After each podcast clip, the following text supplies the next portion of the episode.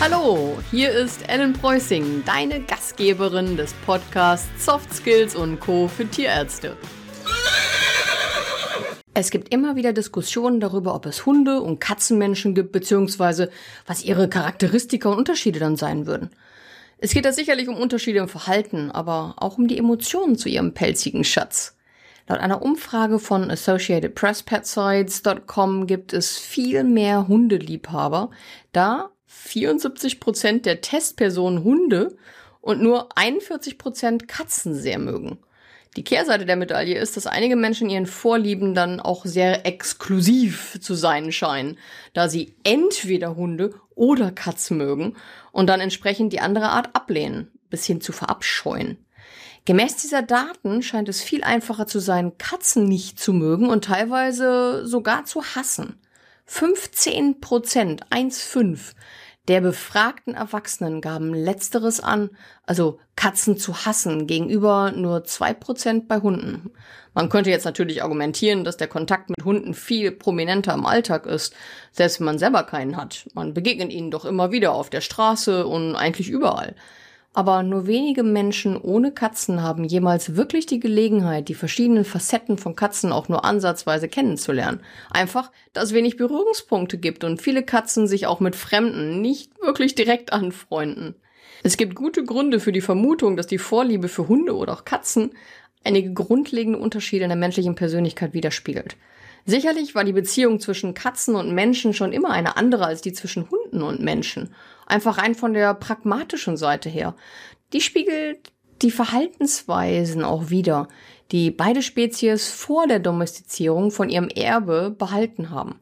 In freier Wildbahn leben und jagen Katzen in der Regel als Einzelgänger und sind vor allem nachts aktiv. Ausnahmen bestätigen natürlich die Regel. Im Gegensatz dazu sind Hunde dann eher die geselligen Rudeltiere und auch tagaktiv. Auch unsere Haushunde brauchen ihr soziales Gefüge, also auch ihr Rudel. Ohne Frauchen, Herrchen und Familie erscheinen die meisten unglücklich, ja fast verloren. Sie holen sich, was sie brauchen, an Interaktion, Gesellschaft und auch Spielen. Viele Katzen, vor allem Freigänger, sind tagsüber oft unsichtbar und scheinen nur am Abend aufzutauchen. Selbstverständlich auch zu den Futterzeiten. Katzen spielen ebenfalls mit Menschen und beteiligen sich gelegentlich auch an sozialen Aktivitäten. Und da gibt es natürlich auch die ein oder andere Katze, die ich zum Beispiel auch im Kopf habe, die sich eher wie ein Hund verhält, aber bis auf diese Ausnahmen ist das nicht mit dem gleichen Interesse der Fall wie bei Hunden allgemein. Gewöhnlich verlassen Katzen nur nach wenigen Minuten das Spiel und wandern dann unabhängig davon. Hunde hingegen spielen oft stundenlang, wie zum Beispiel Ball holen, wenn du ihn geworfen hast. Und meistens ist es dann doch der Mensch, der das Spiel als erster verlässt. Sam Gosling, ein Psychologe an der University of Texas in Austin, und sein Doktorand Carson Sandy, die haben zu dem Thema eine webbasierte Studie durchgeführt.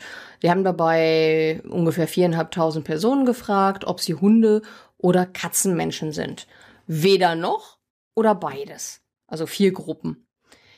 Diese Gruppen, die wurden anhand der sogenannten Big Five Persönlichkeitsdimensionen gemessen, die Psychologen häufig zur Untersuchung von Persönlichkeiten verwenden. Ich setze diesen Test auch mit Vorliebe ein, weil es der einzig wissenschaftlich nachgewiesene ist. Gosling fasste diese Ergebnisse wie folgt zusammen. Es gibt eine weit verbreitete kulturelle Überzeugung, dass die Haustierart, also Hund oder Katze, zu der eine Person die stärkste Affinität hat, etwas über die Persönlichkeit des Individuums aussagt. Und diese Forschung legt nahe, dass es bei den wichtigsten Persönlichkeitsmerkmalen signifikante Unterschiede gibt zwischen Hunde- und Katzenmenschen. Wie angesprochen, sind Hunde im Allgemeinen geselliger als Menschen. Man könnte also erwarten, dass die Persönlichkeiten von Hundeliebhabern auch eine höhere Geselligkeit widerspiegeln. Es findet sich ja dann auch oft in den Hunderunden, wo man sich auf Dauer einfach auch wieder trifft und sich frei unterhält und sich nachher sogar verabredet. Das fängt schon beim Welpenspiel oder beim Welpentraining an. Die Studienergebnisse zeigten, dass Hundemenschen im Allgemeinen etwa 15 Prozent extrovertierter sind. Außerdem ungefähr 13 Prozent höher in einer weiteren der fünf Dimensionen, der Verträglichkeit. Diese beiden Dimensionen sind mit sozialer Orientierung in Verbindung zu bringen. Auch die Dimension Gewissenhaftigkeit ist bei Hundeliebhabern um 11% höher als bei Katzenliebhabern. Zur Gewissenhaftigkeit gehören zum Beispiel die Neigung zur Ordnungsliebe oder auch Selbstdisziplin. Diese Eigenschaft zeigt eine Vorliebe für geplantes statt einem spontanen Verhalten. Im Vergleich dazu waren Katzenmenschen im Allgemeinen etwa 11% offener als Hundemenschen und die Eigenschaft für Offenheit, die beinhaltet eine allgemeine Wertschätzung für Kunst, Emotionen, Abenteuer, ungewöhnliche Ideen, Fantasie, Neugierde und eine Vielfalt von Erfahrung. Menschen mit einem hohen Grad an Offenheit haben eher unkonventionelle Überzeugungen, während Menschen mit einem niedrigen Grad an Offenheit, hier also eher die Hundemenschen, ähm, konventionellere und traditionellere Interessen haben. Allerdings zeigten Katzenmenschen auch 12% höhere Werte in der Dimension des Neurotizismus, also mehr Neigung zu Unsicherheit und Verlegenheit, als auch höhere Reizbarkeit oder Launenhaftigkeit. Stanley Corin hat sich auch sehr viel mit Hunden beschäftigt, weniger allerdings mit Katzen. Vielleicht kennst du eines seiner Bücher, Intelligenz der Hunde oder Die Geheimnisse der Hundesprache. Für sein Buch, was bisher nur auf Englisch erschienen ist, soweit ich weiß, Why We Love the Dogs We Do, hat er eine Studie durchgeführt, die sich besonders auf soziale Interaktionen und soziale Tendenzen konzentriert. Er untersuchte dabei Unterschiede zwischen Hundebesitzern, reinen Katzenbesitzern und Menschen, die Hunde als auch Katzen besaßen, wie es auch ähm, oft bei Tierärzten der Fall ist. Er beschreibt nach seinen Studien, dass es keine Unterschiede gibt zwischen den Gruppen der reinen Hundebesitzer und den gemischten Gruppen, die also beide Gattungen im Haus haben. Allerdings zeigten diese beiden Gruppen Unterschiede zu den Personen, die nur Katzen besitzen. Nach seinen Daten leben Katzenbesitzer mit einem Drittel höherer Wahrscheinlichkeit als Hundebesitzer allein und mit doppelt so hoher Wahrscheinlichkeit in einer Wohnung oder einem Apartment. Es macht Sinn, wenn man sich überlegt, welche Gedanken man sich macht, bevor man sich einen Hund zulegt. Und da spreche ich wirklich aus eigener Erfahrung. Wenn man eine Familie und somit viele Hände und Füße hat, die mit dem Hund spazieren gehen können, sich mit ihm beschäftigen, mit ihm spielen etc., dann fällt die Entscheidung deutlich einfacher, als wenn man als Berufstätiger allein ist und nicht einmal einen Garten hat oder der Weg zum nächsten Wald oder schönem Feldweg sehr weit ist. Katzen sind einfach einfacher zu halten, gerade wenn ein Freigänger auch die Nachbargärten nutzen kann oder eine Rassekatze in der Wohnung mit Balkon oder Dachterrasse gehalten wird, vor allem mit Artgenossen. Es ist also für Hundebesitzer wahrscheinlicher als für Katzenbesitzer, dass sie verheiratet sind, in einem Haus leben und Kinder haben. Das hat zumindest diese Studie soweit ergeben. Eine alleinstehende Frau hat am ehesten eine Katze. Und die Vorurteile darum, die kennt man natürlich auch. Übrigens, wenn du mit Katzen als Haustier aufgewachsen bist, dann hast du heute mit 47% Wahrscheinlichkeit ebenfalls eine Katze. Dabei haben nur 11% der Menschen, die ihre Kindheit in einem Haus mit Hund verbracht haben, nur eine Katze als Haustier. Die haben eher dann die Tendenz, wenn beides zu haben oder halt wieder ein Hund. Was das Persönlichkeitsprofil der reinen Katzenbesitzer betrifft, wird gesagt, dass Personen, die nur Katzen besitzen, dazu neigen, relativ introvertiert und auch ziemlich kühl zu sein von ihrer Art. Sie sollen auch eine relativ geringe Dominanz haben. Was heißt das?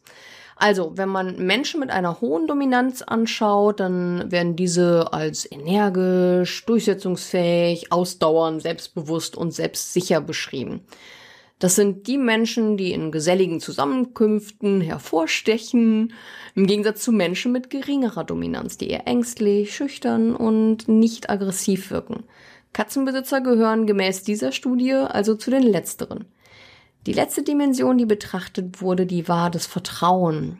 Katzenbesitzer scheinen ziemlich vertrauensvoll zu sein. Sie werden als zuvorkommend, bescheiden und geradlinig beschrieben. Menschen mit einem niedrigen Niveau in dieser Dimension können misstrauischer und manipulativer sein. Das allgemeine Muster, das sich so aus beiden Studien äh, ergibt, ist, dass Hundebesitzer sozialer, interaktiver und akzeptierender sind und Katzenbesitzer, die ausschließlich Katzen haben, also introvertierter, eigenständiger, vertrauensvoller, aber weniger gesellig dabei. Stanley Corin hat zum Abschluss dieser Studie eine Frage an die Hunde und die Hunde- und Katzenbesitzer und natürlich auch an die alleinigen Katzenbesitzer gestellt. Er hat gefragt, dass wenn die Person einen angemessenen Lebensraum hätte und es keine Einwände von anderen Menschen in ihrem Leben gäbe und ihnen jemand einen Welpen schenken würde, ob sie den behalten würden. Und mehr als zwei Drittel der Katzenbesitzer, also 68 Prozent, die haben gesagt, dass sie einen Hund eher nicht als Haustier akzeptieren würden, während fast die gleiche Anzahl von Hundebesitzern, 70 Prozent, angab, dass sie die Katze auch in ihrem Haushalt aufnehmen würden. Dies deutet darauf hin, dass die meisten Menschen, die nur einen Hund besitzen, potenzielle Hunde- und Katzenbesitzer sind, während die meisten Menschen, die nur eine Katze besitzen, ausschließlich Katzenbesitzer sind. Vielleicht bringen dir einige dieser Erkenntnisse etwas für den Praxisalltag. Zum Beispiel, wenn wieder mal Katzenjunge abgegeben werden oder du davon weißt, dann ist vielleicht der ein oder andere Hundebesitzer ein guter Kontakt dafür. Aber natürlich geht es auch hier um die Persönlichkeit der Besitzer. Also wenn das nächste Mal ein Katzenbesitzer vor dir steht, von dem du weißt, dass er oder sie keinen Hund hat, dann kannst du dich vielleicht etwas auf eine andere Persönlichkeit einstellen als bei einem Hundebesitzer. Gerade bei introvertierten Menschen kannst du zum Beispiel deine Kommunikation mit offenen Fragen einstellen und auch auf die beschriebene Schüchternheit besser eingehen.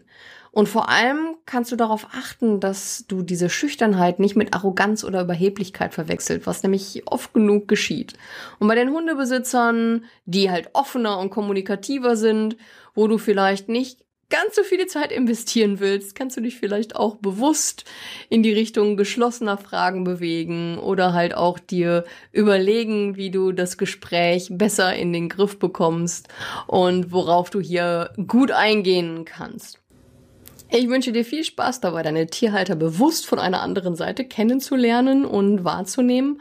Und wir sprechen hier natürlich nicht von riesigen Prozentzahlen in den Unterschieden, aber doch eine signifikante Unterscheidung. Und wenn du das jetzt nun mal weißt, dann kannst du das ja vielleicht auch praktisch einfach in deinem Alltag umsetzen. Denn alles, was das Leben leichter machen kann, ist ja auch gern gesehen. Möchtest du schneller vorankommen? Schau bei der Wettakademie vorbei. Hier dreht sich alles um Soft Skills, Kommunikation, deine Persönlichkeit und die Person in deinem Umfeld. Und auch um Personalführung für die Chefinnen unter euch. Der Trick ist, dass Inhalte alltagstauglich in kleinen Dosen und über einen längeren Zeitraum verabreicht werden. Neugierig? Schau auf der Webseite vorbei. ellenpreußing.com. Teste zwei Wochen gratis oder schreib dich einfach in den Newsletter ein und komm in den Genuss freier Webinare und Minikurse. Die Links findest du unter dem Podcast. Ich freue mich, dich auch nächste Woche wieder begrüßen zu dürfen. Tschüss!